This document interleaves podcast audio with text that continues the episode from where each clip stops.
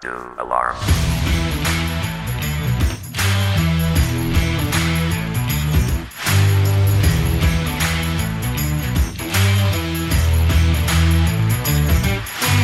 Alarm! Alarm!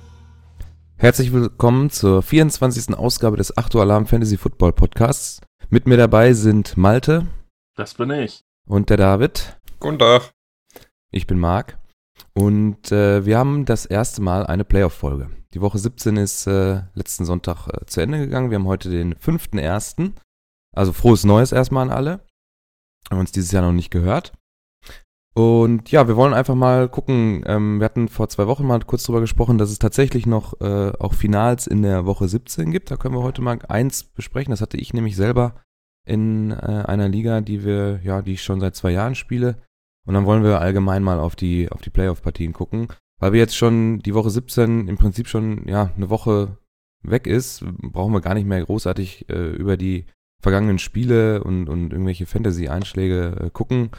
Ähm, das ist einfach zu lange her. Heute Abend fangen ja schon die, äh, die Wildcard-Rounds an mit Colts Texans. Ist das richtig? Ja, ne? Mhm. Und danach in der Nacht Seahawks gegen Cowboys. Und morgen Abend dann Chargers gegen Ravens und Eagles gegen Bears. Ähm, da kann man vielleicht von letzter Woche noch äh, darüber sprechen, wie die Eagles da noch eingezogen sind und die Vikings es verkackt haben. ähm, ja, äh, wie gesagt, starten wir mal ganz kurz. Ich hatte äh, in der letzten Woche noch ein Finale, da war ich selber nicht dran teil. Ich habe dann um Platz 3 gespielt. Ähm, da kann man aber mal ganz klar dran sehen, wie scheiße es eigentlich ist, in der 17. Woche ein Finale zu spielen. Weil unter anderem dann ähm, Ezekiel Elliott zum Beispiel da ähm, in dem Line-Up von meinem Kumpel, äh, der war dann halt kurz vor ja, Kickoff ist er dann halt outgeruled worden, Coaches Decision. Der wird dann halt geschont für die, äh, für die Playoffs. Und das kann einem dann das Finale zerstören. Ähm, Ezekiel Elliott hat in den letzten Wochen gut performt eigentlich. Hat so im Schnitt 20 Punkte in der Liga gemacht. Dann wäre er, hätte er trotzdem verloren, aber wäre nicht so deutlich gewesen. Er hat mit, mit äh, fast 80 Punkten das Finale abgegeben. Und äh, als Aaron Rodgers dann auch noch in einem, nach ein paar Minuten da rausgegangen ist, äh, mit 1,3 Punkten war das im Prinzip gegessen. Und deswegen ist ein Finale in der Woche 17 suboptimal. Ähm, hättet ihr, wenn ihr irgendwas gespielt hättet, auch Probleme gehabt mit Spielern, die rausgegangen wären, weil sie halt geschont werden für die Playoffs, wenn man mal auf eure Lineups so guckt? Puh, das ist eine gute Frage. Ähm, ich habe das Rams-Spiel jetzt gar nicht verfolgt, aber Gurley hat der in Woche 18 noch groß was gemacht. Also der wäre sonst bei mir in einem Redraft-Format negativ aufgefallen, sagen wir mal so. Hm. Hm, Lass mich mal kurz gucken. In der Liga, weiß nicht, hat Michael Thomas die ganze Zeit gespielt? Ich war ja leider in Urlaub und kann deswegen. Oh, äh, das ist eine sehr gute Frage. Den habe ich leider nicht. Ich habe nur äh, Drew Brees. Also ich habe äh, selber dann um, äh, um Platz 3 gespielt. Hab dann aber noch früh genug gesehen, dass ähm, Drew Brees raus ist. Hab dann ähm, mit Trubisky einfach geaddet, weil ich dachte, die, die Bears wollen unbedingt noch gewinnen, weil sie vielleicht einen, noch einen besseren Seed erreichen können. Der hat dann auch nur elf Punkte eingestreut. Ansonsten hatte ich noch Leonard Fournette out, Camara out, Beckham out, Vance out.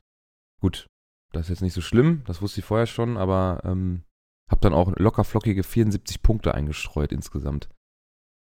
Hm, Und das eigentlich nur wegen der Bears Defense, die mir 17 gegeben hat. Und hab dann gegen die Patriots D gespielt, die 36 Punkte eingestreut hat. so, okay, ich Die habe Jets. das Spiel um Platz. Ah, nee, das war ja Woche 16. Äh, vergiss es. Nee, also ich glaube bei mir sieht ja, nicht aber so äh, aus. erzähl doch mal, wie ist das Spiel nochmal ausgegangen? In Woche Spiel Platz 16? drei? Meinst Ja. ähm, 105 zu 74, hatte dann Ach so. 74 Punkte. Ach, nee, ich dachte an, äh, an Davids. Achso. Das, du meinst das gegen dich? Ja. Ja, gut, ich habe das verloren. Ich hatte aber auch, ich, wie gesagt, ich war ja in Urlaub und ähm, Ach komm, da warst du doch noch nicht im Urlaub. Erzähl doch nix. in Woche 16. Aber war ich sowas von in Urlaub. Und da konnte ich Josh Gordon nicht rausnehmen, beziehungsweise war mir sowieso egal und äh, Dann hast du halt gewonnen. Hätte ich irgendjemand anderen aufgestellt, hätte ich, glaube ich, gewonnen. Aber, naja. Who cares about dritter Platz? In der Redraft-Liga ist es doch eh egal. Eben. Da zählt der Win Champion und sonst nix. Genau. Ja, also äh, summa summarum, wenn man, wenn ich mir die Finals so angucke, die Woche 17 gespielt werden, dann äh, ist das einfach ein Problem und deswegen ähm, als kleiner Tipp, wenn ihr äh, Commissioner seid, st- lasst das mal abstimmen äh, bei euch in der Liga, wenn ihr mit euren Freunden spielt. Es ist auf jeden Fall von Vorteil, wenn die, wenn die Saison mindestens eine Woche eher schon äh, zu Ende geht, weil die meisten Spieler dann einfach noch voll drin sind ich sag mal, die wenigsten Teams sind dann schon durch und fahren schon ihre Starter so ein bisschen zurück. Ähm, wenn man jetzt auch zum Beispiel an den Bears sieht, äh, dass sie in, in, der, in der 17. Woche, obwohl sie es nicht nötig hatten, auch noch alle Starter haben durchspielen lassen, ähm, dann äh, kann es auf jeden Fall dazu kommen, äh, wenn Teams schon durch sind oder wenn, wenn sich andere Matches so ähm, ja, ergeben, dass man vielleicht schon seine Starter rausnehmen kann, dann ähm, wird das für euch in euren Fantasy-Ligen einfach ein Problem. Dann könnt ihr nicht gewinnen. Wenn der Gegner jetzt vielleicht äh, Spieler hat von Teams, die noch voll im Rennen sind, äh, dann ist das auf jeden Fall ein extremes, extremer Nachteil für euch und dann solltet ihr mal gucken, ob es nicht besser wäre, die Woche 16 als Ziel zu wählen, vielleicht sogar 15.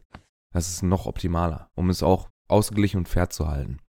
Das ist so das, das, die Quintessenz, die rauskommt, wenn man sich Finals in Woche 17 anguckt.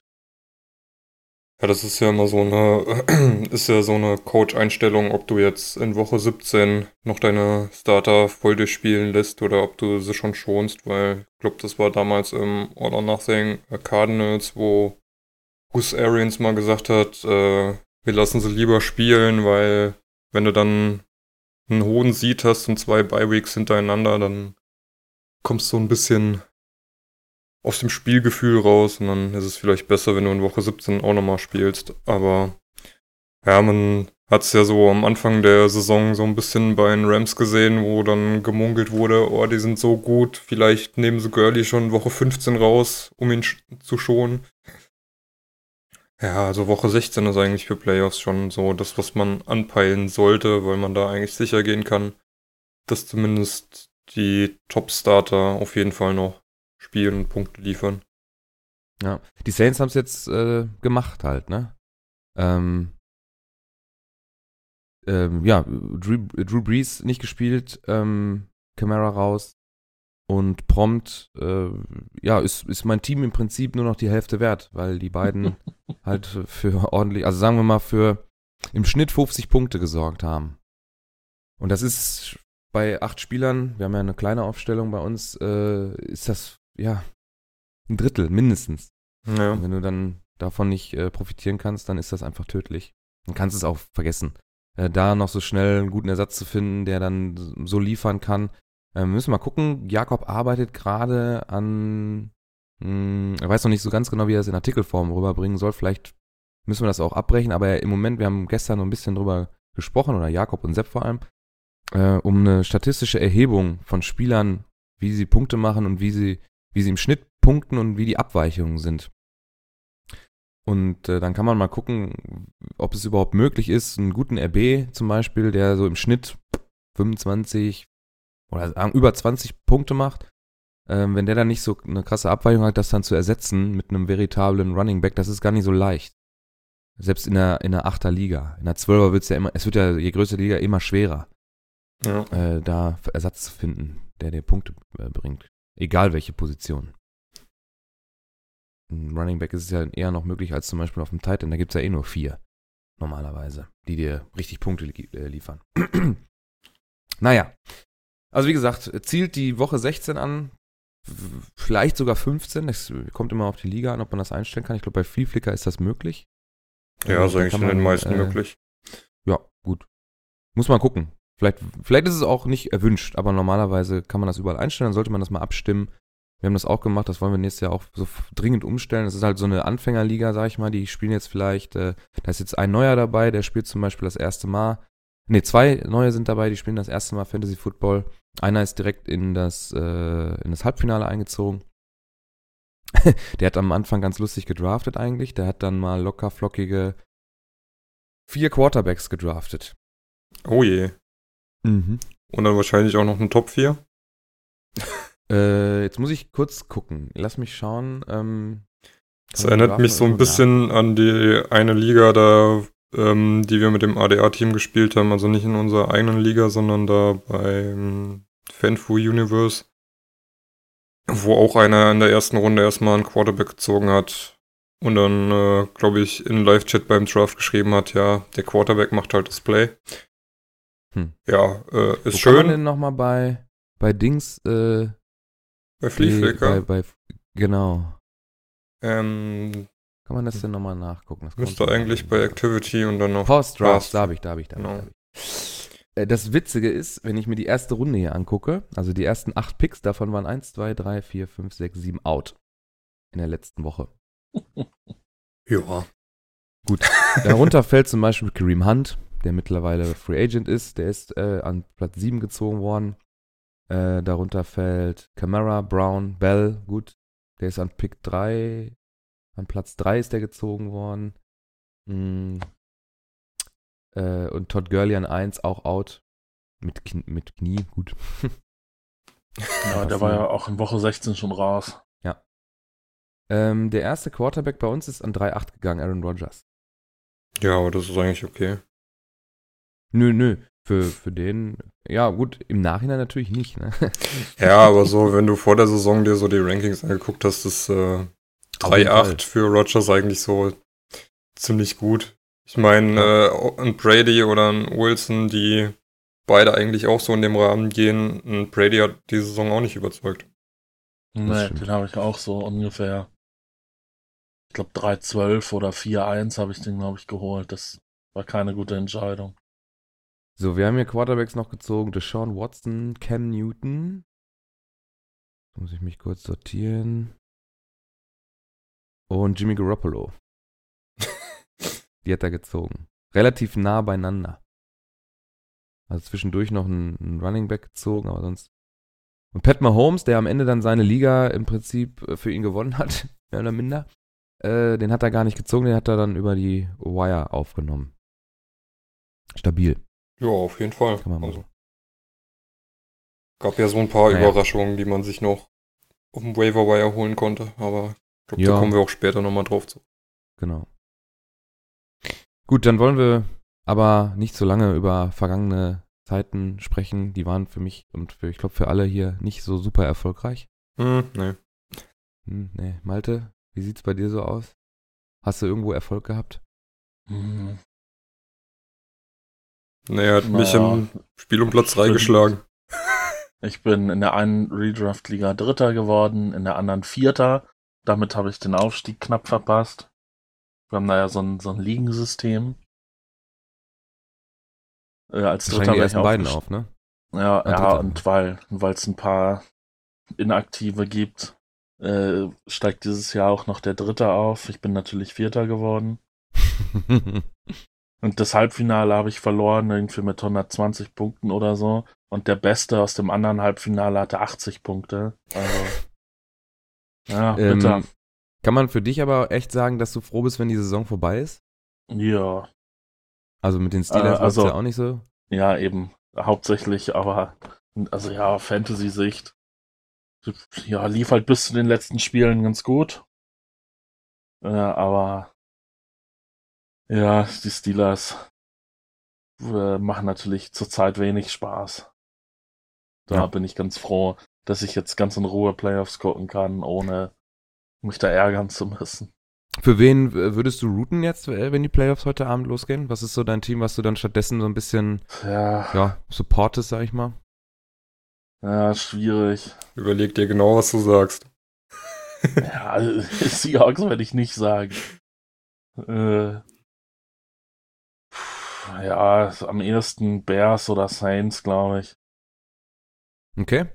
Gut, bei, da bei David ist die Frage klar. Äh, die Seahawks sind ja noch dabei. Ich glaube persönlich, dass sie gegen die Cowboys auch eine ganz gute Chance haben, eine Runde weiterzukommen, muss ich ganz ehrlich sagen.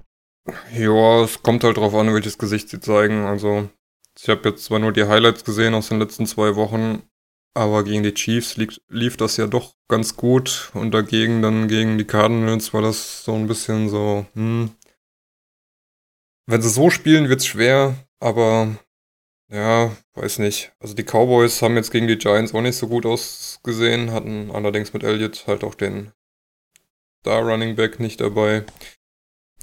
Ich sag mal, es ist auf jeden Fall machbar und ja, schauen wir mal.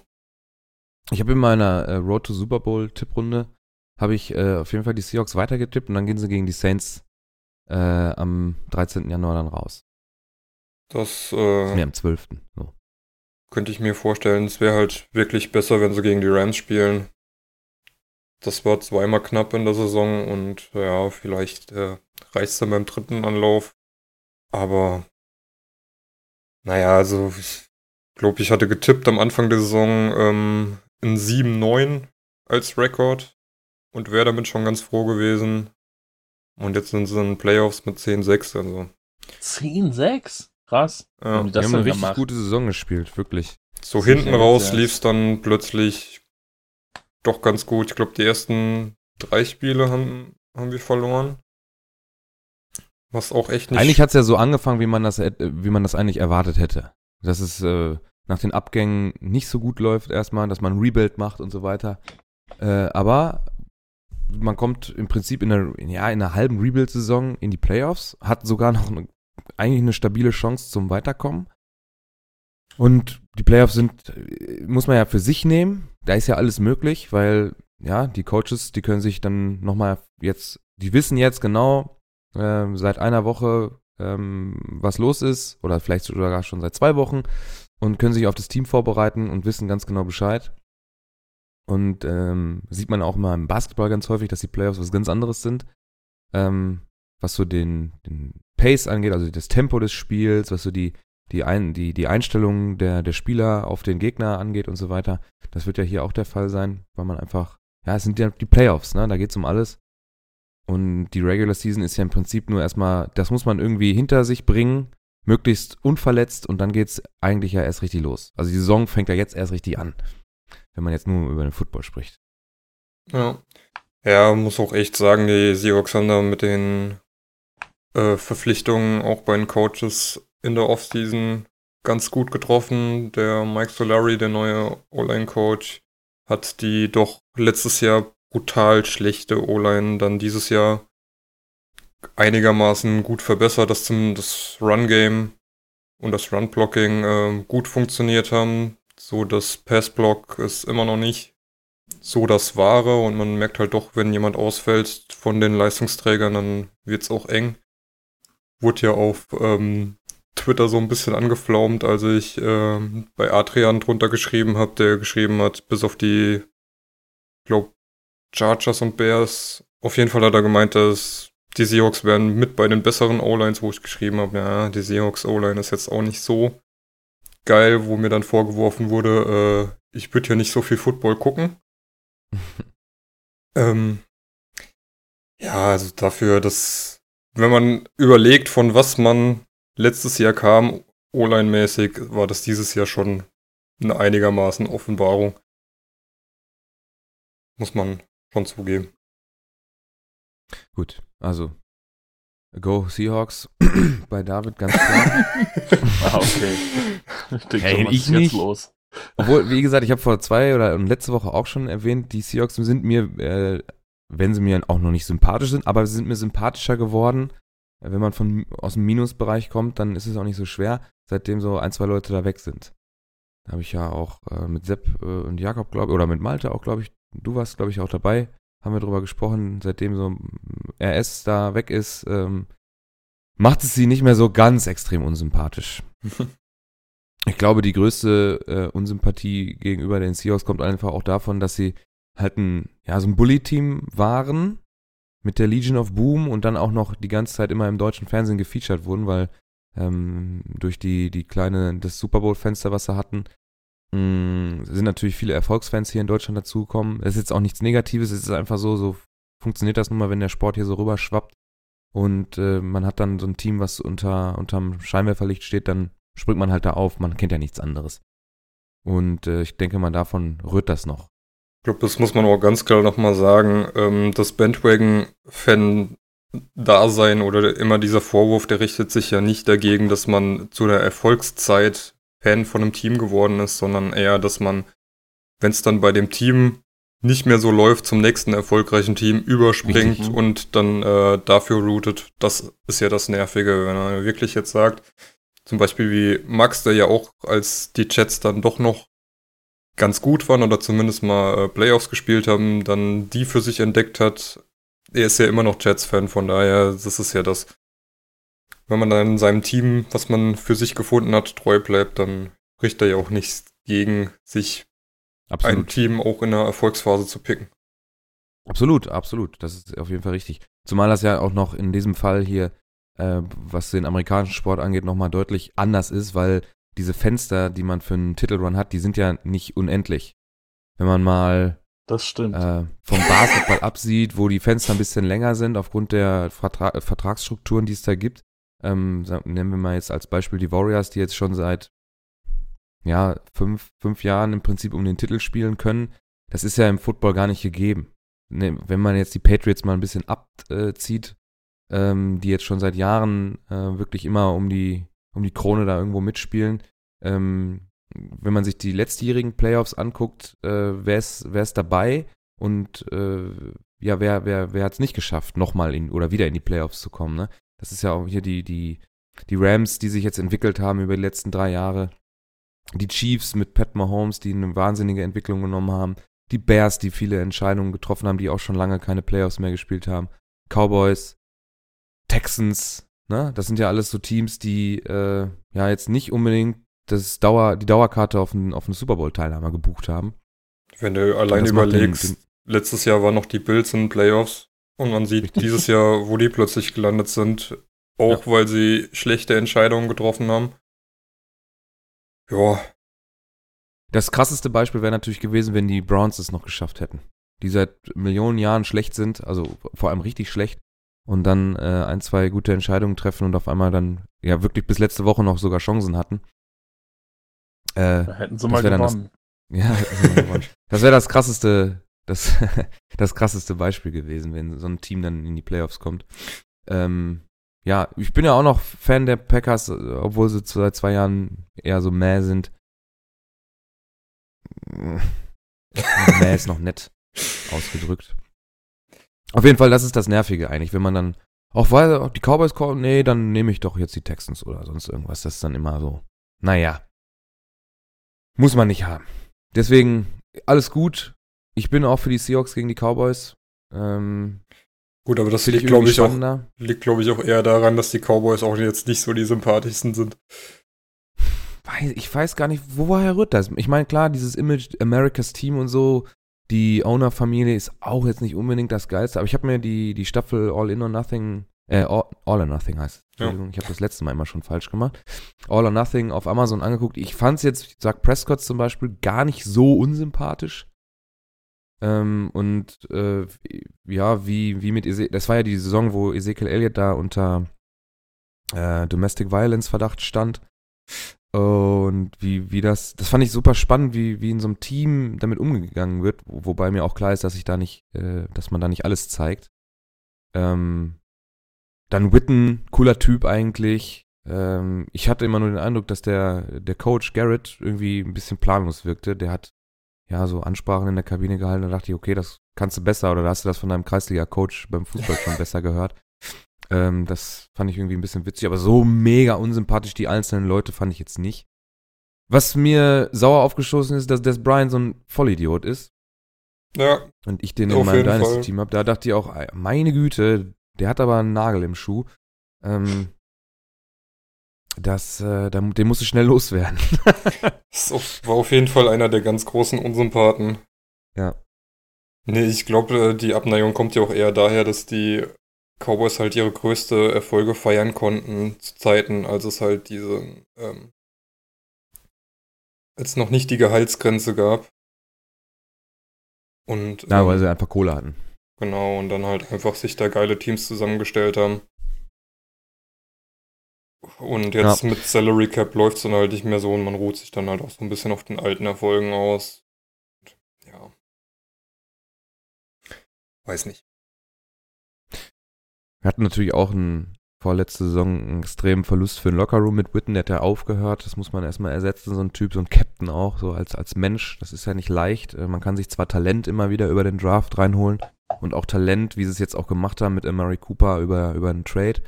Äh, trotz alledem, wie sich die Leute dann auf Dauer in so, in so eine soziale Gruppe, was ja nun mal so ein Team halt ist, einbinden, das kann man einfach vorher gar nicht ähm, ja genau sagen. Man kann zwar, wenn man Menschenkenntnis hat, das einschätzen, aber ob es dann auch am Ende so läuft, das weiß man halt einfach alles nicht. Scheint aber bei Amari Cooper ja ganz gut funktioniert zu haben, im Gegensatz zu ähm, Golden Tate, der bei den Eagles noch gar nicht so funktioniert. Das war ja so ein Trade in derselben Woche. Beides Wide Receiver. Von beiden hat man sich viel versprochen. Ähm, bei beiden ist es noch nicht so richtig explodiert, wobei es bei Amari Cooper dann noch deutlich besser lief. Trotzdem glaube ich, dass die Seahawks eine echt gute Chance haben, da weiterzukommen. Also irgendwie habe ich das Gefühl, die Cowboys gehen da auf jeden Fall raus. Ich habe gar nicht so das Gefühl, dass es so irgendwie eine 60-40 oder eine 55-45 Geschichte ist, sondern dass die Cowboys da rausgehen und die Seahawks auf jeden Fall weiterkommen. Ich weiß nicht warum. Ich kann es dir nie sagen. Oder euch. Ja, Aber, Entschuldigung, warte ganz kurz. Ja.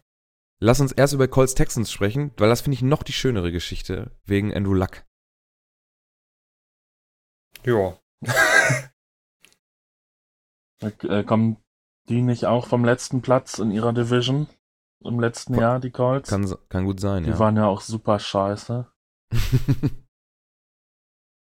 Und ja, hätte ich nicht gedacht, dass sie es jetzt in den Playoffs schaffen. Aber die Texans ja auch, die waren ja auch äh, letzter, letztes Jahr ne, in der Division.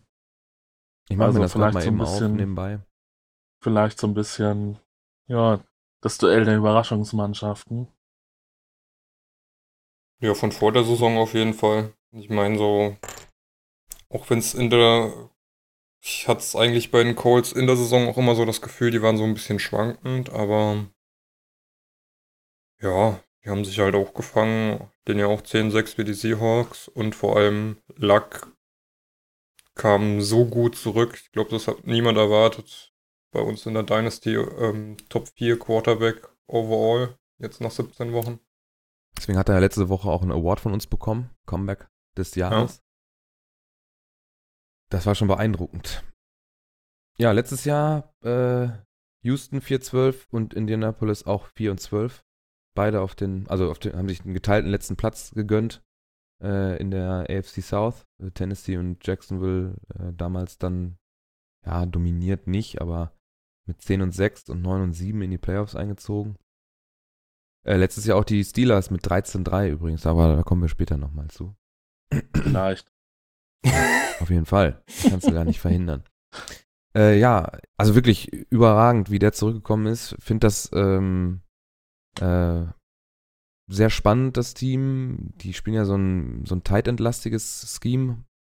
Ähm, deswegen sind, hatte ich selber immer den, äh, das Pech, ich habe äh, in der Dynasty einen Tight End von den ähm, äh, äh, Indianapolis Colts. Und immer den falschen, ne? ja, man setzt, man, ja wirklich, man stellt immer den falschen auf, aber das ist leider so. Und wenn dann, aber der Titan, der dann benutzt wird, der macht Punkte. Und wenn du dann das Glück hast, da äh, den richtigen zu treffen, dann bringt er dir auf jeden Fall was. Ich hatte jetzt noch ein bisschen Pech, dass Jack Doyle dann äh, irgendwann auf die Injured Reserve Liste musste, aber ähm, Ebron und der dritte heißt. Swoopy? Oh, weiß ich jetzt gar nicht. Bitte? Swoopy? Kann sein. Ähm, irgend, einer von den beiden hat auf jeden Fall mal Punkte gemacht. Das war. Ja. war konnte man, kann man sich gut angucken. Die O-Line überragend. Äh, ich glaube, sechs Spiele in Folge ohne Sack für, für äh, Andrew Luck. Der hat wirklich Zeit äh, von der O-Line bekommen, wenn man sich da ein paar Spiele mal angeguckt hat. Also da hatte ich echt den Eindruck, die stehen wie eine Wand. Die bewegen sich nicht wenn die Pocket bei manchen anderen Teams so nach hinten aufgeht, ne, dass, die, dass sich dann so ein Bogen aufmacht, wo drin dann der Quarterback steht, dem, wo es dann schon schwer wird für ihn, sich zu bewegen. Äh, da waren Spielzüge dabei, da standen die, die haben sich nicht bewegt. Also keinen Millimeter nach hinten. Überragend. Also, dass dann ein Andrew Luck, der auch Qualität hat, dann äh, gut punkten kann, das ist ja dann klar. Äh, wenn er dann auch ein vernünftiges Schema hat und gute Playcalls und gute Receiver hat, dann macht er einfach seine Punkte. Fand ich eine wirklich schöne Geschichte, vor allem weil er ja da durch seine schwere Verletzung, da war es ja auch immer kurz vorm Aufhören. denke, das Ja, hat ihm auch die Sicherheit gegeben, dass die O-Line ihn Ja. so schützen konnte, dass er dann auch das Vertrauen hatte, so zu spielen, wie er gespielt hat, weil das war ja echt verdammt gut.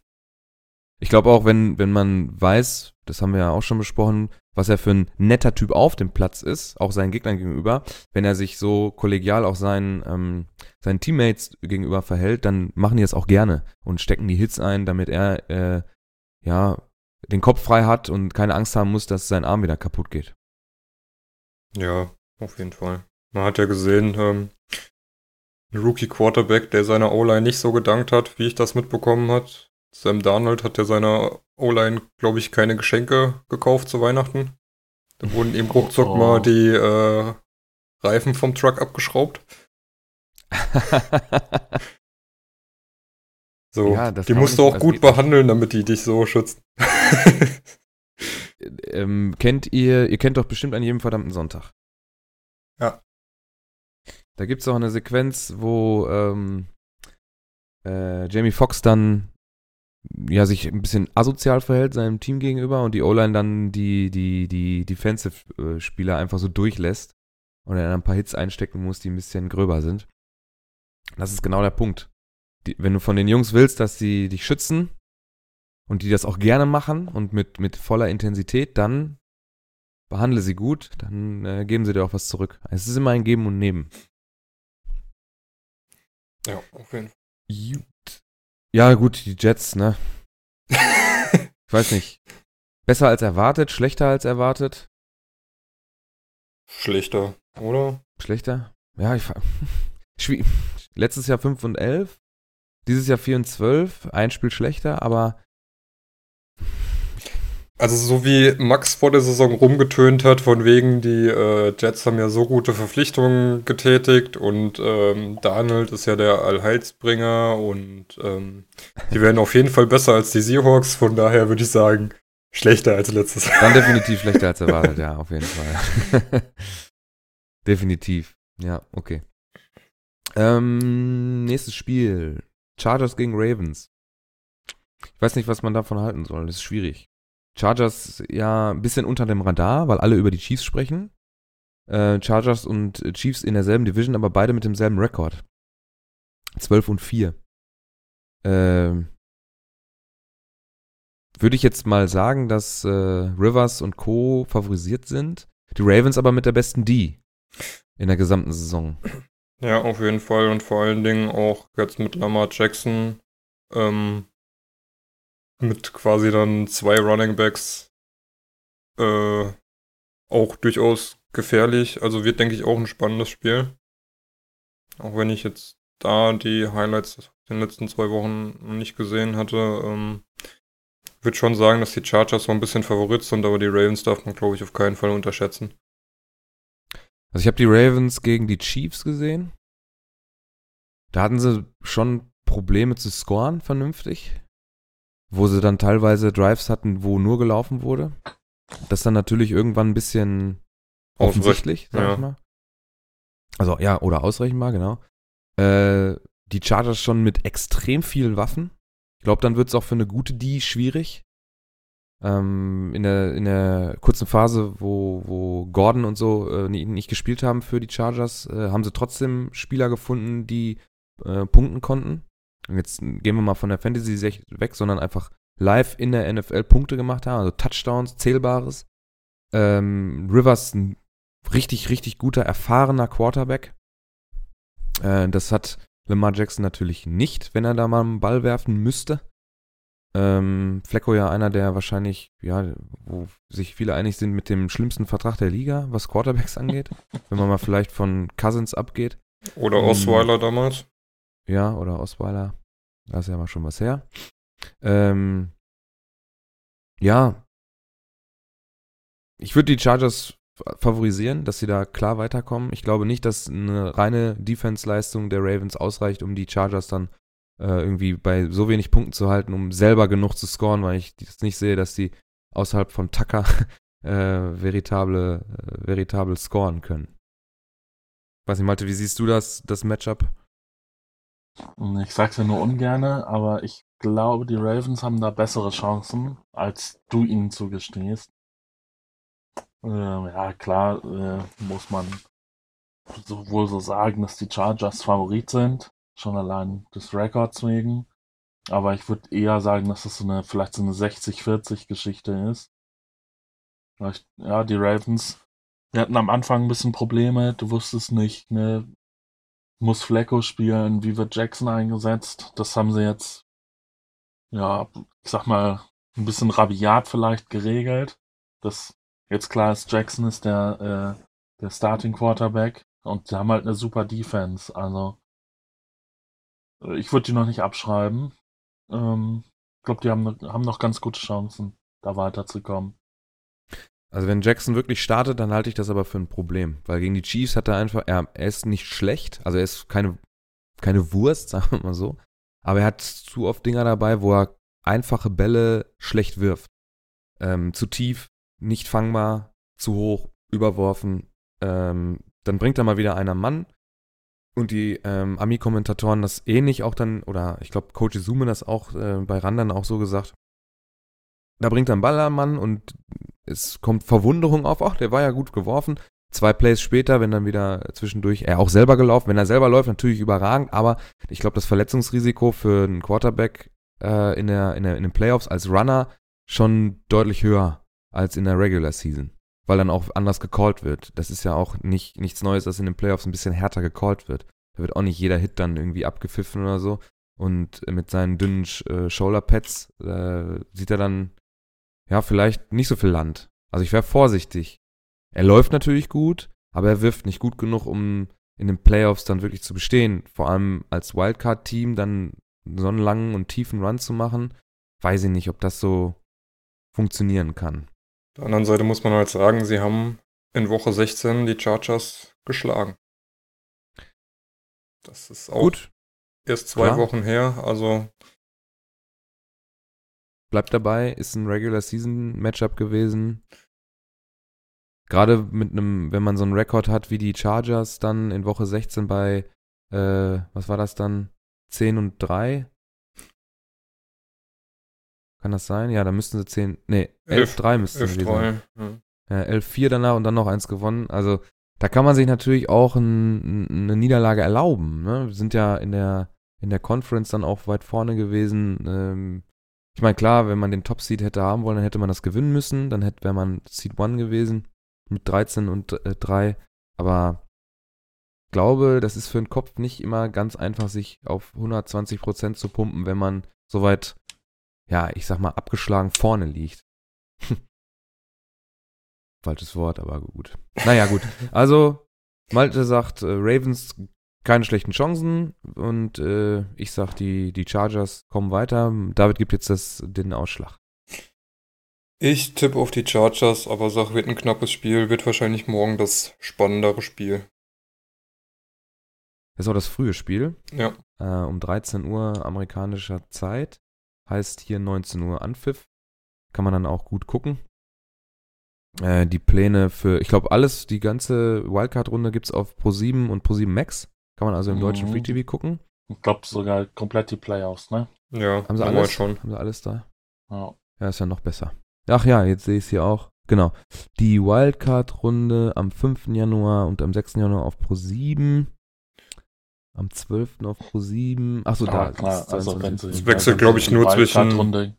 Wechselt, glaube ich, nur die zwischen. die Wildcard-Runde komplett zeigen, dann werden sie auch die anderen Spiele zeigen. Nee, haben sie alle. Macht ja sonst so, keinen Sinn. Kann höchstens sein, dass ja. irgendwann mal was auf Pro 7 Max statt auf Pro 7. Ja. Oder auf Pro 7 statt auf Pro 7 Max läuft, aber die Playoffs zeigen sie ja schon seit ein paar Jahren komplett. Finden sie auf jeden Fall, äh, dann findet ihr auf jeden Fall schnell raus. Äh, wird wahrscheinlich irgendwo auf Twitter mal durchlaufen. Ansonsten auf der Pro7 Homepage oder ran, ran.de, da werdet ihr schon was finden, was für den deutschen Markt geht. The Zone zeigt, glaube ich, auch ein bisschen was. Und ansonsten natürlich der NFL Game Pass, da werdet ihr äh, nichts verpassen. Hm, übrigens immer auch noch äh, eine Empfehlung wert, das äh, Game in 40, falls man irgendwas verpassen äh, könnte.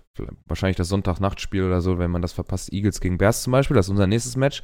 Wenn man das verpasst, kann man schön äh, Watch in 40 äh, Montagnachmittag nochmal eben schnell durchgucken. Das ist äh, immer gut zu gucken. Ja, ja Eagles Bears, äh, das ist natürlich wahrscheinlich die Story der, der Wildcard-Runde dass die Eagles es noch geschafft haben, wieder mit Nick Foles. der letztes Jahr schon dann die Eagles durch den Super Bowl geführt hat, äh, MVP geworden ist und äh, es jetzt in der letzten Woche noch hingekriegt hat, die Vikings ähm, von ihrem Platz zu verstoßen, die es dann gegen die Bears nicht hingekriegt haben, selber zu gewinnen. Was natürlich auch nicht ganz leicht ist. Bears auch eine super Defense. Ähm, übrigens, das ist jetzt das Team, was ich nach den Packers, äh, auch wenn es ein Division-Rivale ist, dann äh, gerne sehen möchte, weil ich die ähm, ja als sehr, sehr stabiles Team mh, hm, sehe. Also wirklich eine, eine richtig gute Defense-Leistung, die die da erbringen. Auch gute Entscheidungen getroffen äh, über die Offseason. Kann man nicht anders sagen. Letztes Jahr auch 5 und 11, letzter in der Division NFC North gewesen. Und äh, dieses Jahr Division Title mit 12 und 4. Also auch einen starken Rekord. Genauso gut wie Kansas und Los Angeles. Ja, das ist auf jeden Fall das Spiel, auf das ich mich am meisten freue. Und vermutlich das einzige, was ich nicht sehen kann. Ein bisschen ärgerlich, aber äh, ja, die Eagles jetzt mit einem starken Schlusssport nach katastrophalem Saisonbeginn sich in die Playoffs gerettet. Mm, ja, und die Bears, die kommen ja auch vom letzten Platz der Division, wenn ich mich nicht irre. Ja, ist richtig, mit 5 und 11 letztes Jahr. Und dieses Jahr, ich habe ja schon am Anfang der Saison gesagt, mit den Bears ist, muss dieses Jahr zu rechnen sein. Äh, dass sie das jetzt so stark umsetzen, hätte ich auch nicht gedacht. Aber äh, macht Spaß. Auch keiner, ich guck der gerne zu. Ich finde, also die Bears sind auch ja eigentlich so das auf in der Wildcard-Runde auf jeden Fall das sympathischste Team für mich. Bitte. Da habe ich Bock drauf. Das haben wir jetzt durch, David. Ist okay. Die Seahawks sind in den Playoffs. Schön. Äh, ja, äh, Nick Foles sich nochmal eine Million Dollar eingestrichen, weil er das in seinem Vertrag drinsteht als Bonus, wenn er die Playoffs schafft, dann, oder wenn die Eagles die Playoffs schaffen, äh, kriegt er nochmal eine Million Dollar als Bonus. Das war ja jetzt in den letzten Wochen nicht unbedingt abzusehen. Das hat er dann selber auch noch hingekriegt. Äh, sie hatten äh, vergangene Woche das Matchup, boah, scheiße, das habe ich leider nicht offen. Äh, gegen wen haben die Eagles denn gespielt? Ach, gegen die Redskins. Ähm, ein Team, was dann, ja, schon raus war in der Division mit äh, 7 und 8 letzte Woche, haben sich auch wirklich nicht sehr darum bemüht. Äh, der dritte Quarterback hat gespielt, den Namen kenne ich jetzt sogar gar nicht, äh, völlig irrelevant fürs Fantasy. Äh, schon 32 Jahre alt, Josh spielt Johnson? seinen, ja genau, spielt irgendwie seine sowieso Saison immer bei, bei zwölf verschiedenen Teams gewesen, immer irgendwo Backup gewesen. Naja, war Ähm. aber ja jetzt ihr Starting Quarterback. Die anderen zwei sind ja verletzt. Gut, klar, aber das Spiel war ja für die Redskins nichts wert. Großartig Ja. in den, in den, in den Draft-Standings konnte man nicht mehr steigen und fallen.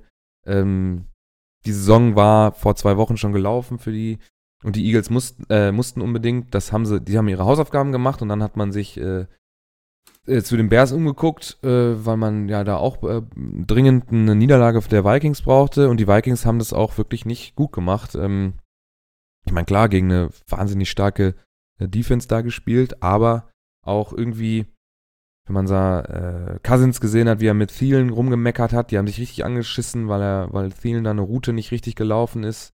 Er sollte eine 45-Grad-Route nach außen laufen und ähm, Cousins wirft auch einen getimten Ball dahin und Thielen läuft ganz woanders.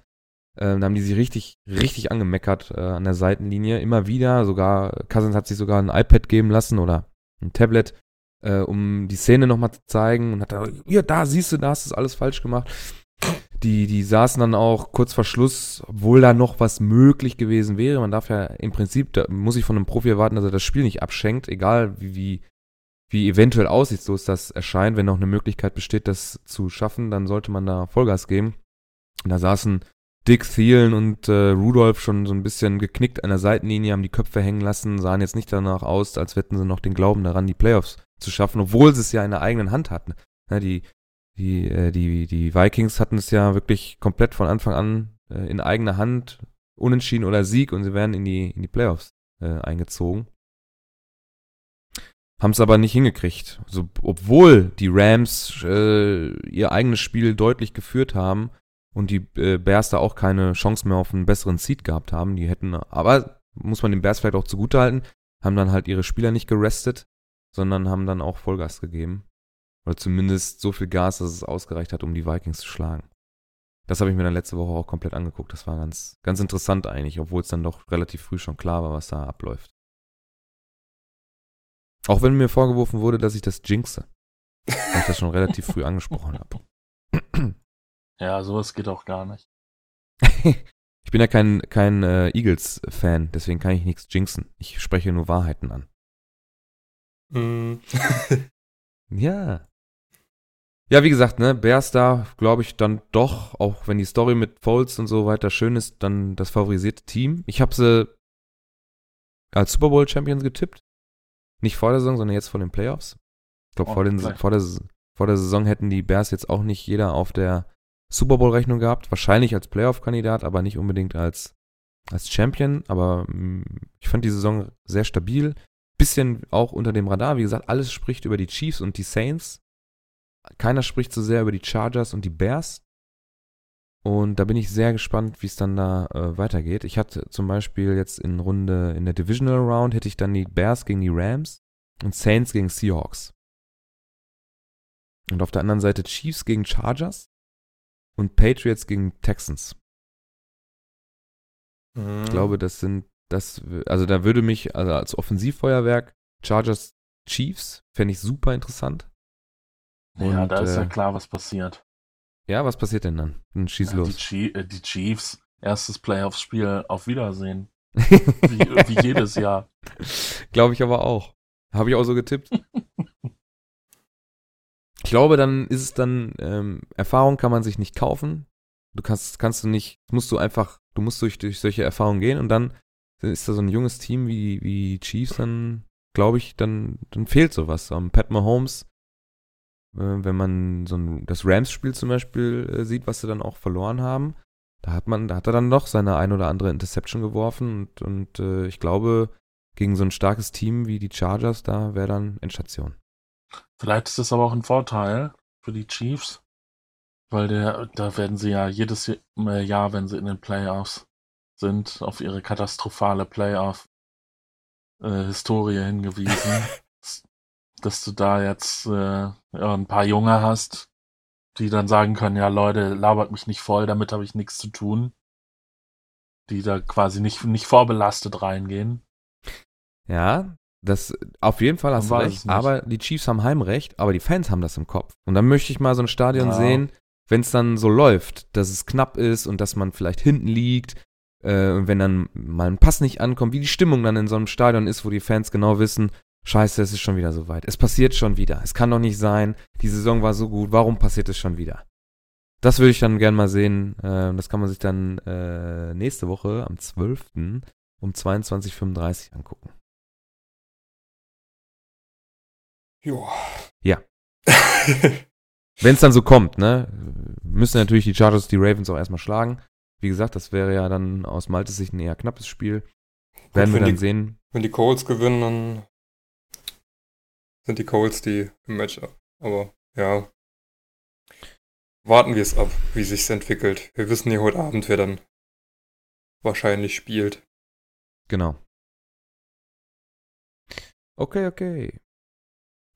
Dann wollen wir mal über die Erkenntnisse, also machen wir die Playoffs jetzt zu, ne? Wir haben unsere Tipps abgegeben. Äh, aus Season 18 für das Fantasy gehen. Welche Rookies haben uns fantasymäßig äh, überzeugt, welche haben enttäuscht? Und da kommt man an einer, an einem Namen definitiv nicht vorbei, oder an zwei sogar. Äh, Shaquan Barkley und Baker Mayfield haben beide eine sehr, sehr überzeugende Rookie-Fantasy-Season gespielt. David. Ja, also Barclay, zumindest bei uns in unserer Dynasty-Liga, ja ganz klarer Overall-Pick Nummer 1. Uh, Dreimal. Und hat das dann auch seinen neuen Ownern gedankt mit dem letztendlich zweitbesten, äh, mit der letztendlich zweitbesten Running Back Performance nach McCaffrey. Ja, also wird, glaube ich, schwer zu schlagen sein bei äh, Offensive Rookie of the Year in Fantasy sowieso der beste Rookie und Ja, hat auf jeden Fall überzeugt und das geliefert, was man so erwartet hat, obwohl die O-Line der Giants jetzt auch nicht so das berühmte ist. Das heißt, man hat durchaus gesehen, was er für ein Talent bringt und wie er das einsetzen kann. Und auch wahrscheinlich den ein oder anderen NFL-Defendern mal gezeigt, dass äh, da auf jeden Fall noch Verbesserungsbedarf ist. Ja, über Tackling haben wir ja genug gesprochen. In der Season. Ähm, Baker Mayfield hat nicht gestartet diese Saison. Hat auch eine sehr überzeugende Leistung, glaube ich, erbracht. Ähm, da waren so ein paar, paar Würfe dabei, gerade letzte Woche, in, in wirklich kleine Fenster, lange Brote. Das sah für einen Rookie nicht schlecht aus. Mir ist er ein bisschen zu arrogant. Er kommt mir ein bisschen überheblich rüber. Das muss nichts unbedingt Negatives sein. Ich meine, das wird natürlich auch so ein bisschen gefordert, dass man so ein Selbstvertrauen hat. Ähm, da ist er für mich ein bisschen drüber. Könnte für mich die Browns, obwohl sie ja eigentlich jetzt erstmal wahrscheinlich die nächsten zwei Jahre auch immer Underdog sein werden, sehr unsympathisch machen. Vor allem, weil, weil er sich das wahrscheinlich auf die Kappe schreiben wird, dass die, dass die Browns dann auf einmal aus der Versenkung äh, gehoben werden. Ähm, aber das ist so als Typ, wahrscheinlich wird er, wenn ich eine kriegen könnte als, als Quarterback in, in irgendeiner Liga und äh, ich habe jetzt sonst keine Auswahl, dann würde ich ihn auch nehmen und nicht sagen, oh, nee, der ist mir so unsympathisch, den will ich nicht. Wenn er mir Punkte liefert, dann kann ich darüber hinwegsehen. Dann haben wir hier noch in unserer Liste stehen Philipp Lindsay. Wollte gerade nochmal eingrätschen, du hast gesagt, er Also? hat nicht gestartet, also er war halt erst in Woche drei dann Starter, meintest du. Genau. Und man muss auch ja, sagen, hätte, hätte er mit seinem Durchschnitt von Anfang an gestartet, wäre er so bei Tom Brady in der Nähe punktemäßig gelandet. Also Für einen Rookie, für einen ja Rookie stabil, auf ne? jeden Fall. Überzeugend. Philipp Lindsay, Broncos, auch eine sehr stabile äh, Saison gespielt für einen, für einen Rookie. Vielleicht mit Ja, die größte er Überraschung. Ja, keiner auf dem Zettel. Den hatte vorher keiner auf dem Zettel. Nicht so richtig, ne? Ja. Ich leider auch nicht. Hab aus dem Dynasty-Kader gekickt. Vor der Echt? Saison. Ja, bitter, oder? Hast du Das das nicht mitbekommen? Nee, so hat, hat Medi den aufgenommen? Äh, Äh, weiß ich nicht. ich glaube, Dario hat ihn aufgenommen auf Anraten von Medi. Aber ja, Ach, guck mal. also Lindsay als undrafted Free Agent, dann Ja. Leadback geworden bei den Broncos und den gedrafteten Royce Freeman so ein bisschen in Schatten gestellt. Boah, ein bisschen ist gut. okay, sagen wir komplett in? Schatten gestellt. ähm, die Überraschung des Jahres wahrscheinlich wäre auch, wenn man die Backstory hat, eigentlich einer, wo man sagen könnte, das ist auf jeden Fall auch noch ein Kandidat für Rookie of the Year, aber wird halt gegen Barclay und Mayfield keine Chance haben, weil es halt einfach dann doch die größeren Stars sind, halt auch schon aus dem College. Wem würdet ihr denn eigentlich den Award geben? Mayfield nicht alles gestartet und trotzdem so eine starke Saison gespielt, ne? Ist das noch mehr wert? Offensive Rookie of the Year? Oder sollte der, der Touchdown-Rekord Rekord für Running Back Rookies dann äh, schwerer wiegen als, als Mayfields Saison? Aber ich glaube, an Barclay führt schon kein Weg vorbei. Also, äh, ich sag mal, es sind jetzt nicht alle so überrascht, weil er vorher schon so gehypt wurde, aber hat natürlich eine wahnsinnige Saison gespielt. Auch gerade bei den Giants, die jetzt ansonsten nicht so überzeugen konnten, wie mancher das vielleicht gehofft hat. Also ich, ja, ich würde ihn auch Barclay geben. würde auch sagen, um Barkley kommt es nicht drum rum, auch wenn Lindsay als Underdog-Story natürlich mega cool wäre, aber Ja, dafür hat er noch zu wenig Zahlen aufgelegt, Ja, würde ich genau. sagen, ne? Das war dann, er hat, er hat zwar eine 1000-Jahr-Saison gespielt, ähm, aber äh, keine Touchdowns, ne? Ein. Ja. Naja, Ach nee, warte mal. neun. Ich bin hier falsch. Neun, neun, Entschuldigung, neun. Äh, Das war ein Receiving Touchdown. Ich bin in der, in der, in der Zeile verrutscht. Also insgesamt Äh, 10 ja. Touchdowns und 1000 Yards Rushing und Und Barkley hat 25.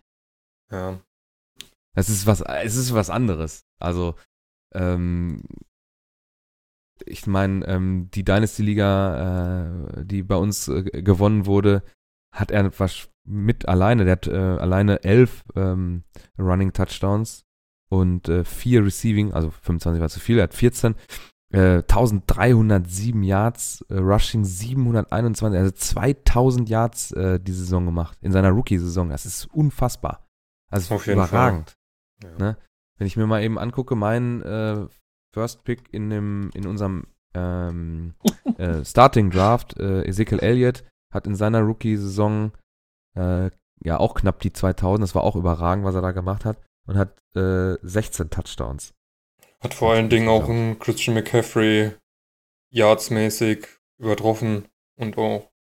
Wie viel hatte Barclay Receiving? Auch über 1000?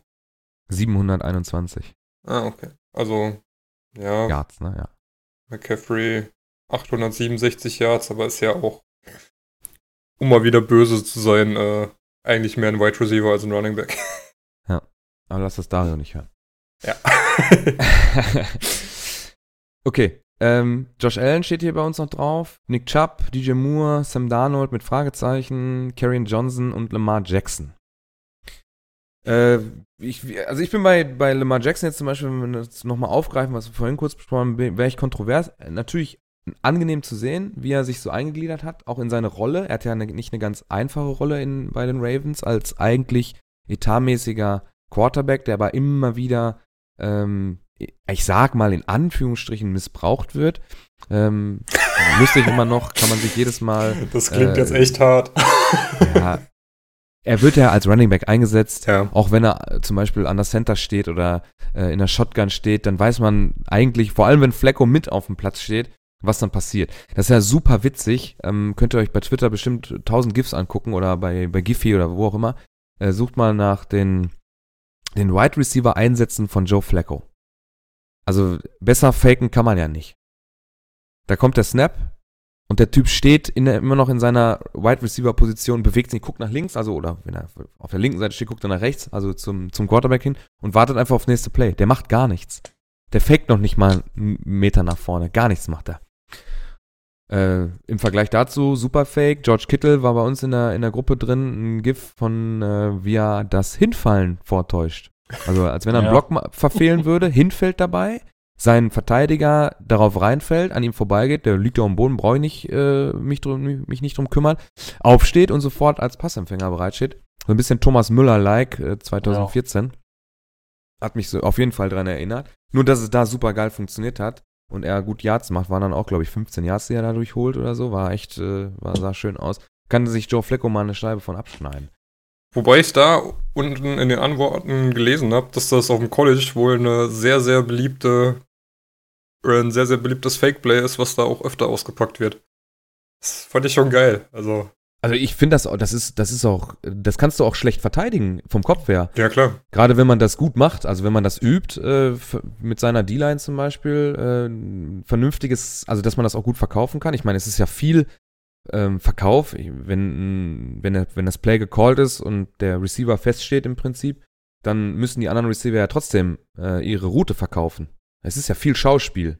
Ne? Ich muss das Ja. vernünftig, vernünftig anlaufen, das Ding, damit ähm, der Receiver, der dann tatsächlich angespielt wird, auch äh, nicht irgendwie in eine Triple Coverage läuft, weil alle Safeties wissen, ach komm, die anderen werden sowieso nicht angeworfen. Wenn es jetzt tiefe Routen sind zum Beispiel, dann muss man das natürlich auch vernünftig verkaufen. Und dann gehört das von George Kittle auch dazu, dass man dieses Fake Play in Anführungsstrichen gut verkauft. Ja. Ähm, ja. Lamar Jackson, um mal wieder zum Thema zurückzukommen. Solide, gut, schlecht. Also Fantasy-mäßig überzeugt. Ich ist schwer, äh, da, dadurch, dass er so eine, so eine, so eine, ja, so einen Hybriden spielt aus allem Möglichen, äh, finde ich das sehr schwer, den als überzeugend ähm, einzuschätzen. Also ich habe ihn von daher mal auf die Liste genommen, weil er eben, als dann Flecko verletzt war, ähm, dann übernommen hat, das auch nicht schlecht gemacht hat und letztendlich halt auch Flecko verdrängt hat als Starter Und und, ähm, Und die Ravens in die Playoff, Playoffs geführt hat. ja, und von daher muss man schon sagen, für die Zeit und wie er eingesetzt wurde in dieser zwei Quarterback Formation und wie er dann übernommen hat, als es auf ihn ankam, ähm, fand ich schon. Ich meine, er war nicht der Top-Pick unter den Quarterbacks. Er war eher so weiter hinten. Und von daher fand ich das schon überzeugend, was er gezeigt hat. Er hat halt genau das gezeigt, was man von ihm erwartet hat. Ein sehr mobiler Quarterback, der aber auch trotzdem ganz gut werfen kann. Und 700 Yards Rushing. Ja. das ist schon krass. Vier Fumbles, fünf Touchdowns. Also, das ist schon krass, ey. Sechs Touchdowns Passing, 1200 Yards. Der spät, wann hat er angefangen zu starten? Woche 11? Ja. Gegen die Bengals. Ja. ja, schon 150 Yards. Also er wird sich wahrscheinlich dann immer so bei 150, 160 Yards einpendeln, wenn er, wenn er dann auf, äh, also wenn er startet und den Rest dann übers Rushing machen. Äh, ja, ich bin gespannt, äh, wie das dann gegen eine gute. Die Chargers, sagst du ja selber immer, David, haben auch eine gute D. Ähm, ja. Oder eine, eine D, die so ein bisschen unter einem Radar läuft, wenn es um die besten Defenses geht. Bei den Chargers ähm, läuft irgendwie, oder habe ich zumindest letztes Jahr gesagt, äh, läuft so ein bisschen alles unterm Radar. ja. Aber das ist halt ein Team und äh, wir werden es sehen. Fangen wir mal anders. Würdet ihr euer Team komplett äh, Lamar Jackson in die Hände legen? Kommt auf das Scoring in der Liga an. Ich mein, äh, nicht, nicht Fantasy-mäßig. So. Ne? Also wenn wir jetzt über die, die, die Rookie-Leistung sprechen, dann ist das ja okay, was er gemacht hat. Nicht so überragend wie andere, aber äh, auch eine solide Leistung. Aber würdet ihr jetzt sagen, die Ravens sollten Lamar Jackson ihr Team in die Hände legen? Als Quarterback? Ja gut, du hast halt als Alternative Joe Flacco, ne? Der war vor sechs Jahren oder so, hatte der mal äh, eine geile Saison, hat den Super Bowl geholt. Ja. genau das. Und verdient seitdem 25 Millionen im Jahr. ja gut, hat er, er hat alles richtig gemacht. Ja, auf jeden Fall. Man Aber muss sagen, wenn Jackson an das rankommt in der NFL, was er im College gezeigt hat, dann äh, kannst du ihm auch auf jeden Fall ein Team vertrauen. Okay. Du hast bei den äh, Ravens ja auch nicht, nicht unbedingt den Druck, sage ich mal, dass alle erwarten, so jetzt äh, muss aber mal hier äh, der nächste Ring her, Freunde, sonst steigen wir euch nicht aufs Dach. Ja, ja das stimmt. Also in meiner Wahrnehmung. Ja. Ich glaube, da kannst du dem ruhig schon noch ein, zwei, drei Jährchen geben. Haben wir eigentlich einen Ravens-Fan, den wir mal fragen könnten? Nee. Ne? Ja, wir haben einen in unserer Dynasty-Gruppe. Dynasty. Tatsächlich. German Cats. Also, äh, was ja, wir, noch? wir hatten eben äh, die Kategorie unter dem Radar. Wer ja in meiner, Kat äh, in meiner Wahrnehmung auch völlig unter dem Radar ist, wo ich eben die Stats gelesen habe und ziemlich überrascht war, ist Josh Allen. Hm, ich meine, okay, ne, im Passspiel kann er sich auch noch verbessern. Irgendwie ein Rating von 67,9, das ist jetzt nicht so geil. Eine Completion von 52 Prozent und irgendwie 2000 Passing Yards. Dafür, dass er so viele Spiele gemacht hat. Das ist ja schon nicht so super. Gut, man muss sagen, er spielt auch bei den Bills. Das relativiert alles ein bisschen. Aber er ist auch mit Abstand bester ja, Runner seines Teams. Also er hat irgendwie 630 Yards und ist damit führend. Der nächste ist jetzt, hier äh, Shady, auf, jetzt mache ich mal, jetzt, lass mich mal kurz Shady, Shady McCoy mit 500 Yards, ja wenn, äh, wenn man das jetzt vergleicht mit Lamar Jackson, der ja knapp drüber ist, was die Yards angeht und äh, knapp drunter ist, was die Touchdowns äh, Rushing angeht, dann stelle ich meine Frage nochmal, was würdet ihr denn von halten, wenn Josh Allen bei den Ravens spielen würde? Als Quarterback.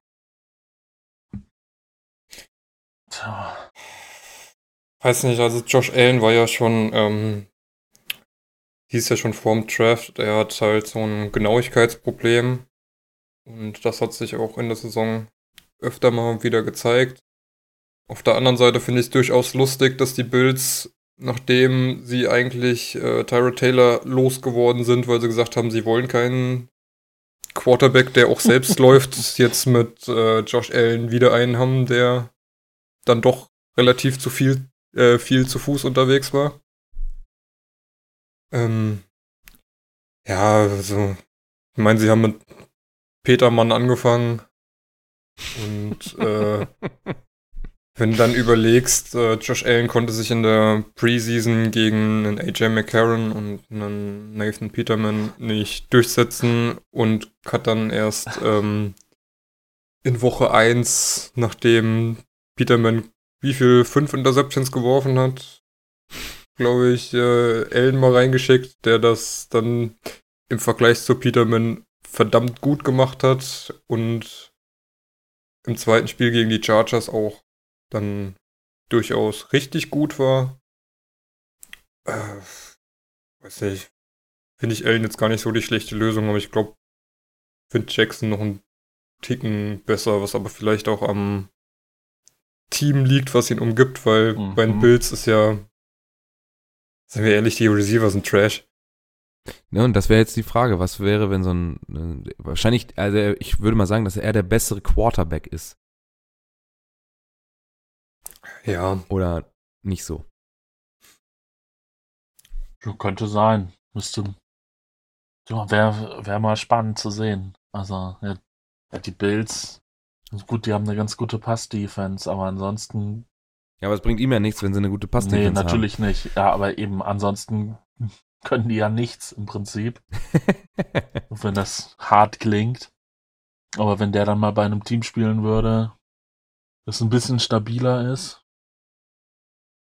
Die Ravens sind ja schon, schon ganz, ganz okay. Aber könnte sein, dass er da äh, dass er da bessere Zahlen hinlegen würde, gerade was das Passspiel angeht. Also ich würde sagen, vom. Könnte man Jackson als Running Back einsetzen. Ich würde sagen, vom Arm ist Allen auf jeden Fall besser.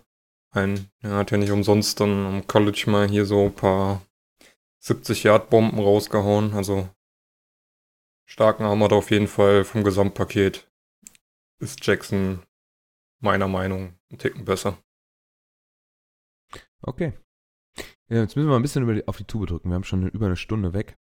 Ähm, paar Honorable Mentions: äh, Nick Chubb, DJ Moore, Ridley und Karen Johnson. Sam Darnold hatten wir vorhin schon ganz kurz mal drin bei den Jets. Ähm, war auch ein Fragezeichen hier dran. Jetzt müssen wir mal zu den Enttäuschungen kommen. Malte, das brauchst du gar nicht rausnehmen. ja? Malte fummelt gerade bei uns im OneNote rum und nimmt das Steelers-Drama raus. Das äh, verbiete ich. Schreiben wir direkt wieder rein. Da sprechen wir auch gleich. Und das nehmen wir uns noch, die zwei Minuten.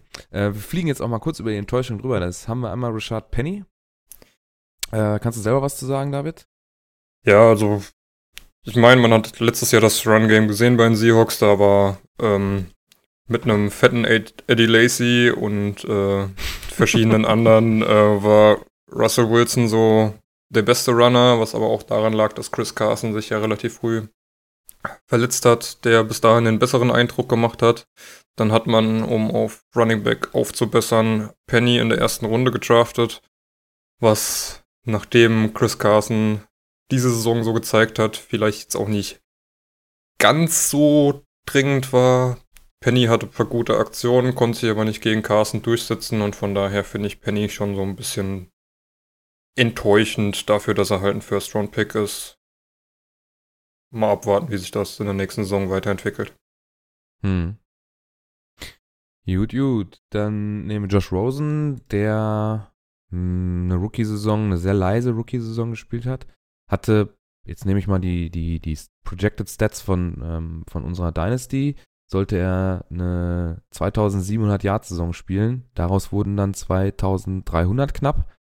Äh, muss man natürlich auch sagen, er hat bei den Cardinals gespielt sehr undankbar ist für die Saison, zumindest zum Reinkommen in die NFL. Äh, Team ist einfach scheiße, wollte am Ende scheiße sein und ähm, ja, dann kommt dann so eine Saison bei rum mit 217 Completions bei 393 Versuchen, also auch so knapp 50 Prozent rum. 2300 Yards, 11 Touchdowns, 14 Interceptions, 23 Rushing Attempts bei 138 Yards. Also laufen wird er nicht. ähm, hat dabei auch noch den einen oder anderen Fumble produziert. Alleine gegen die Seahawks 2. Äh, ja. Ja, ich, ich sag mal so, vom, vom Passspiel her hat er ungefähr die gleichen Statistiken wie Jackson oder Allen, nur fehlen ihm dann halt 500, 600 Rushing Yards. Definitiv. Also Das- für die Punkte, genau. Und im Vergleich zu Allen 8 Rushing Touchdowns. Hm. Und das Das ja macht den Punktunterschied aber ganz klar. Ja. Ne? Er hat Ja. 130 Punkte bei uns gemacht, 70 mehr durch die Yards und durch die Touchdowns. Oder 80 dann sogar mal, dann sind die gleich gut. Deswegen habe ich ihn nochmal in. Klammern gesetzt, weil ich meine, mit der O-Line und auch auf Receiver war dann außer Fitzy und später dann Kirk, bis er dann auf IR gegangen ist, auch nicht so viel. Also das Team hat ihn schon im Stich gelassen, die Coaches haben ihn im Stich gelassen. Daher auch nur in Klammern, aber ja, eher eine Enttäuschung. Genauso wie Darius Guys oder Guis oder wie auch immer. Oder Juice. Wir haben ihn ja Juice getauft. Ähm, Ju Juicy G. Juicy G. Äh, die ganze Saison auf IR. Ähm, kann man nichts machen. Malte, du hast ihn in, erst, in der ersten Runde gepickt. Äh, Ja. folgerichtig, weil vor dir halt äh, Barkley weggegangen ist. Du warst, glaube ich, an vier, ne? ja. Ähm, dann nimmt man den halt und also umgerechnet Pick noch mal- 2. Genau, umgerechnet Pick 2. Wer hat was Knie, irgendwas kaputt? Kreuzbandriss oder was war das? Genau. Wie will man ihn bewerten? Gar nicht. Ähm, kein Ja, Spiel gemacht, die ganze Saison auf IR. Man muss dann auf das nächste Jahr warten. Ja Daher- ist auch nichts, was man ihm jetzt ankreiden kann. Nö, So bei allen anderen sagst du halt, der war scheiße genau. oder nicht so gut wie erwartet. Bei ihm ist es einfach blöd gelaufen und ist jetzt natürlich eine Enttäuschung für Fantasy-Owner, aber jetzt keine spielerische Enttäuschung. genau. Nee, das, man, muss, man kann dann auch überhaupt Also, nicht einschätzen, wie es da weitergeht. Die Hoffnung, die Hoffnung lebt weiter in dem Fall.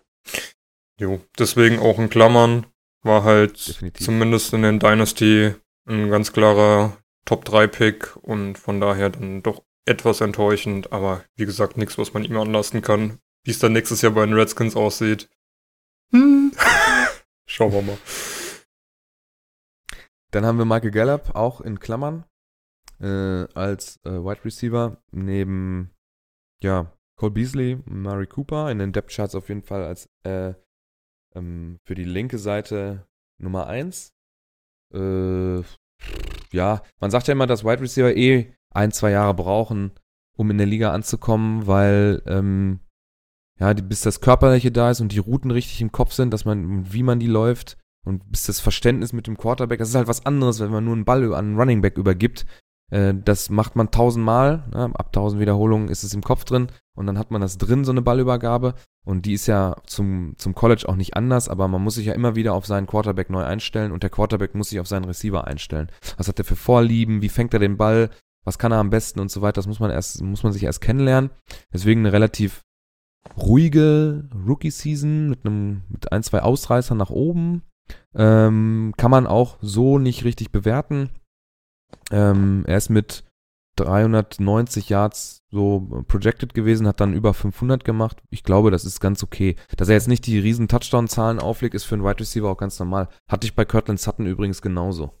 Ja, Ist ja bei mir als, als Rookie äh, Wide Receiver in meinem Roster. Ähm, da hatte ich genau dasselbe Problem, dass so ein Sutton, ähm, ja, wahrscheinlich recht langsam in die Saison kommt. Das wurde dann am Ende auch ein bisschen besser, als dann, ähm, helf mir kurz. Sanders weg war und Maurice genau, Thomas. Sanders wurde weggetradet. Nee, Sanders war da. Der hat sich dann, glaube ich, verletzt oder war suspended. Und Demaris verletzt. Thomas wurde weggetradet.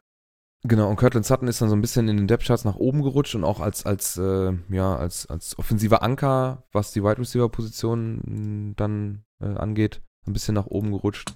Ähm, dann tut's halt, nur- er macht dann 130 Punkte bei uns in der Dynasty. Ähm, dann tut's halt nur noch ein bisschen weh, dass die Broncos dann auch nicht so das beste Team waren oder sind. Im Moment äh, haben sie äh, zwei Rookies auf den Wide Receiver Positionen ganz vorne. Was, Ähm, was man nochmal zu Gallup sagen, oder was ich gerne noch dazu sagen würde, ähm, also bis zum Cooper-Trade war es wahrscheinlich nie so einfach, irgendwie als Receiver gute Zahlen oder halt auch viele Spiele oder viele Bälle zu kriegen äh, bei den Cowboys. Und dann finde ich aber 33 Reception in der ganzen Saison schon, ja, nicht, jetzt nicht so stark. Also, Wobei die Cowboys am Anfang ja, der Saison hätte auch man nicht sich liefen, mehr die haben erhoffen können. haben ja auch eine, eine ganz, schön, ganz schöne Aufholjagd gestartet, um noch um in die Playoffs zu kommen, ne? Auch Ja. wenn sie mit, am Ende mit 10 und 6 da stehen, äh, haben ja dann auch fünf in Folge da irgendwo gewonnen und ganz schön gegrindet. Auch rund um den Amari Cooper Trade. Ja, der fünf hat ja auch gewonnen. ganz gut abgeliefert dann. Geht, ne? Wir haben ja, wir haben ja auch letzte, vorletzte Woche mal drüber gesprochen. Es war so ein, zwei Ausreißerspiele. Für, für, für aus Fantasy-Sicht super, weil sie genau zum richtigen Zeitpunkt kamen. Äh, aber aus Cowboys Sicht wahrscheinlich haben sie sich da auch noch ein bisschen, ja, ein bisschen mehr erwartet. Aber wie gesagt, habe ich ja gerade schon erwähnt, die, die Receiver müssen sich erst auf ihre Quarterbacks einstellen und andersrum. Wobei das mit einem erfahrenen Receiver wahrscheinlich auch nochmal einfacher ist als mit einem Rookie. Ja, sicher. Dann haben wir als Enttäuschung hier noch aufgeschrieben Royce Freeman von den Denver Broncos. Äh, haben wir vorhin schon kurz mit Lindsay, wir haben ja einmal eine Enttäuschung von den Broncos und einmal eine, eine Überraschung oder eine, ja, wir waren überzeugt von Philip Lindsay, der dem Royce Freeman dann so ein bisschen die Show gestohlen hat. Das hat sich dann einfach so entwickelt, ne? Muss man, muss man dann auch so sagen. Hat dann noch äh, in dem ersten Spiel gegen die Seahawks 15 Attempts gehabt. Äh, dann ging das auch so ein bisschen immer weiter runter mit einem kleinen Ausreißer und dann am Ende immer weniger, wenn man mal von dem Chargers-Spiel letzte Woche mal absieht mit 17 Attempts. Aber 520 Yards für, für einen Third Rounder, also re reeller Third Rounder, ist, ist auch okay. Ne? Also Ja, aus man Fantasy muss Sicht sagen, natürlich enttäuschend. War halt man als hätte jetzt auch sch schlechtere Zahlen erwartet. So in der Wahrnehmung hat der überhaupt keine Rolle mehr gespielt. Aber 500 Yards und 5 Touchdowns gehen ja noch. Ja, Für, für ein NFL-Team, für, für einen NFL-Rookie, der nicht First Ja, Running Back eben. ist. Für, Also aus Fantasy-Sicht natürlich total Fantasy-Sicht ist das natürlich nicht brauchbar. war halt äh, doch in den Fantasy Drafts ein First Round Pick und also in den Dynasty Drafts und von daher doch etwas enttäuschend, vor allem weil dann halt Lindsay ebenfalls Rookie ihm die Show ges gestohlen hat, der halt undrafted war und von daher im Vergleich einfach eine kleine Enttäuschung. Ich glaube, wenn wir hier auf die Rookies eingehen, ähm, ist es sowieso eher mehr mit Dynasty-Bezug, weil so viele haben es dann im. Redraft nicht. Äh, genau. Aber wir können eine richtige Enttäuschung nehmen. Das ist mein Running Back, den ich dann gezogen habe an 1.11 letztes Jahr. Das ist Ronald Jones von den äh, Buccaneers. 44 Yards bei 23 Versuchen. Da war ich Ein so sauer, dass ich den in Dynasty nicht gekriegt habe. Äh, Ich glaube, äh, der letzte Jones, äh, bei uns in der Dynasty gibt's ja jeden Spieler dreimal, weil wir eine 36er-Liga sind. Und der letzte Jones ging genau einen Pick vor mir weg. Und ich war so sauer, Zumindest dass für ich dieses Jahr kannst du froh habe. sein. Ja. Da habe ich stattdessen Michel gekriegt. Der war dann ja doch überraschend gut im Vergleich Kannst- auf jeden Fall. Wie gesagt, im Moment kannst du absolut froh sein. Du musst mir mal gucken, wie sich das so entwickelt. Ich meine, groß äh, projected war eh nix, aber das war gar nichts. Und das trotz des Landing Spots war Ja. auf jeden Fall enttäuschend, dass dann äh, Peyton Barber hier den Starting-Job übernommen hatte. Ich glaube, Jones hatte ein gutes Spiel, wo er knapp an 10 Punkte rankam und der Rest war er entweder out oder komplett nicht dabei. Also Bei Auerlet läuft er sogar als Running Back 3. Hinter äh, Jaquise Rogers und Peyton Barber. wurde sogar noch höher gedraftet als ein Royce Freeman in unserem Dynasty Draft und von daher glaube ich äh, mit einer der größten Enttäuschungen Hätte ich mit Royce. Freeman sogar noch zufrieden sein können. also wirklich, Ja, dann nehme ich wurde lieber Geist und hoffe auf das nächste Jahr als so ein. Also das. Ja. So. Machen wir das auch zu. Jetzt haben wir 1,18 weg. ja, dann, liebe Freunde. Social Media. nein, nein, halt. Wir lassen dich jetzt nicht raus. Halt, stopp, genau. Das Steelers. Ach, hör auf. Leute, komm. Einmal kurzer ich zwei Minuten Rant und dann bist du Erstmal meine befreit. Brille absetzen, dass ich. dass du sie nicht gegen die Wand schmeißt. Oh, Komm, gib mal zwei Minuten Gas, dann kannst du Ja, deine Social nee, Media ich Kanäle. hab, ich, ich hab gar nicht, eigentlich gar nicht so viel Gas zu geben. Das hat sich ja die letzten Wochen über angebahnt, dass, dass da nicht, viel, nicht mehr viel zusammenläuft. Dann jetzt auch äh, in Woche 17 16 zu 10 gegen die Bengals. Wo wir jede Woche sagen, lasst eure Spieler Oh. gegen die Bengals spielen. Äh, wobei der, äh, der neue Kicker, weil Boswell ja jetzt äh, auf, auf IR ist, drei Field Goals gemacht hat. Ja, und jetzt geht das Drama los, ne? Äh, es kamen so Gerüchte auf.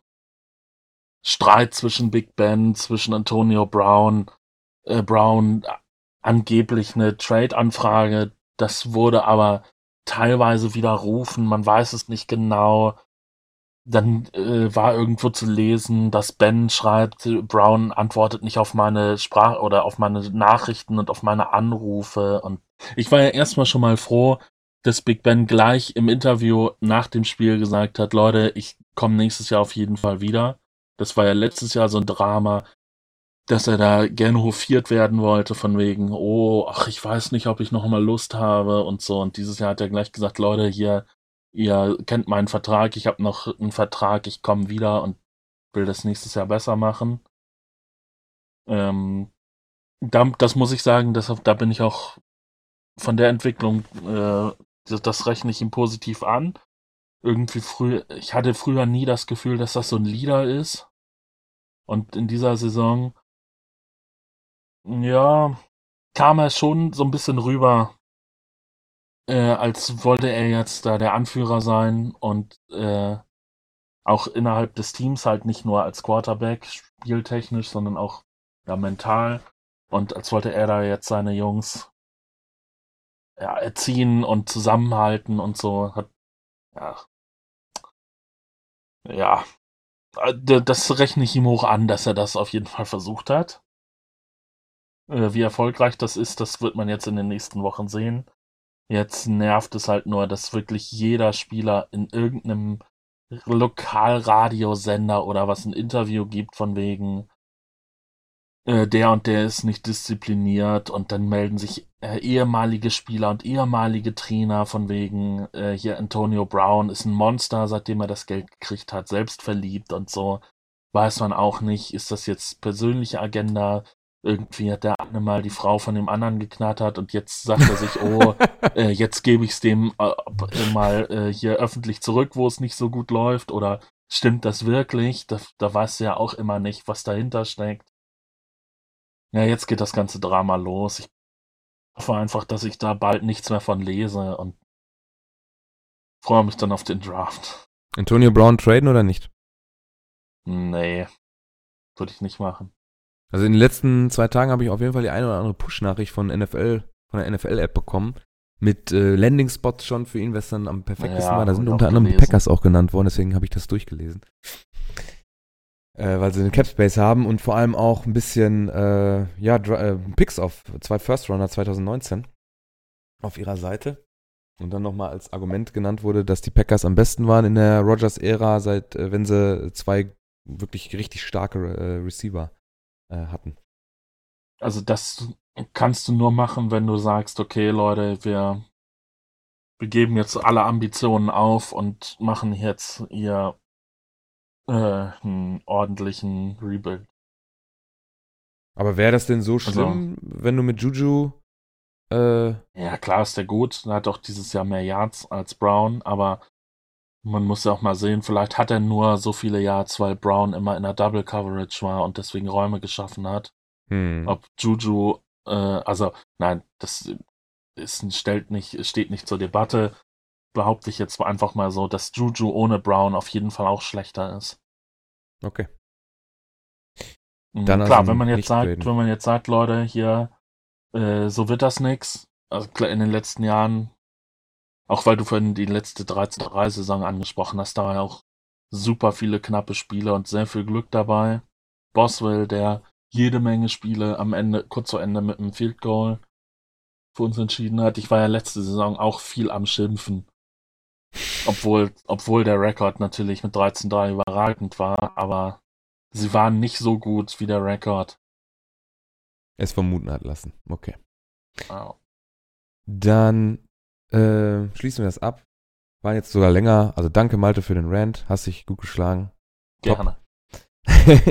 Sprechen wir dann äh, nach der Offseason nochmal drüber. Wenn noch ein paar Moves vielleicht gemacht wurden. Mal schauen. Ähm, auf jeden Fall haben wir jetzt schon fast anderthalb Stunden. Also wir haben euch jetzt auf die Playoffs vorbereitet. Wir haben unsere Prediction abgegeben so ein bisschen. Ähm, wir werden uns dann nächste Woche darum bemühen, ein bisschen eher für euch äh, den Podcast aufzunehmen, damit das auch äh, nicht mehr so knapp wird vor den Playoff-Spielen, weil heute Abend geht schon los. Äh, ich wünsche euch auf jeden Fall vom ganzen 8 Uhr Alarm-Team viel Spaß mit den Playoffs, mit der Wildcard-Runde heute Abend und äh, dann am morgigen Abend. Äh, hoffe, ihr hört euch den Podcast vorher noch an oder habt ihn dann an dieser Stelle äh, durchgehört. Vielen Dank. Malte, nochmal Gas geben kurz. Ja, liebe Freunde, die Fantasy-Saison ist vorbei. Die Football-Saison geht erst richtig los. Das heißt, behaltet unsere Kanäle auf jeden Fall im Auge, wenn ihr Spaß an Football habt, wenn ihr heiß auf die Playoffs seid. Äh, es wird bei Twitter, wir, äh, Achtualarm bei Twitter, du, wir haben Umfragen, wir haben äh, informative Geschichten. Bei uns gibt's alles. Auch auf Instagram, Achtualarm, Facebook, Achtualarm und natürlich unsere gute Webseite achtualarm.de, wo ihr unter anderem auch unseren Podcast findet, den es aber natürlich auch in jedem handelsüblichen Podcatcher zu finden gibt und auf äh, allen handelsüblichen Plattformen wie iTunes oder Spotify zum Beispiel. Äh, bleibt uns gewogen, klickt uns. Äh, frohe Playoffs. Diesmal auch live on tape. Nicht, äh, nicht aus der Büchse, sondern live on tape. Danke, Malte. Ja, bleibt uns nichts anderes übrig als, wie gesagt, viel Spaß bei den Playoffs. Äh, bis nächste Woche. Ciao. Ciao, go Seahawks. Buh. Das, muss, das musste sein, ne? Uh, Tschüss. Alarm.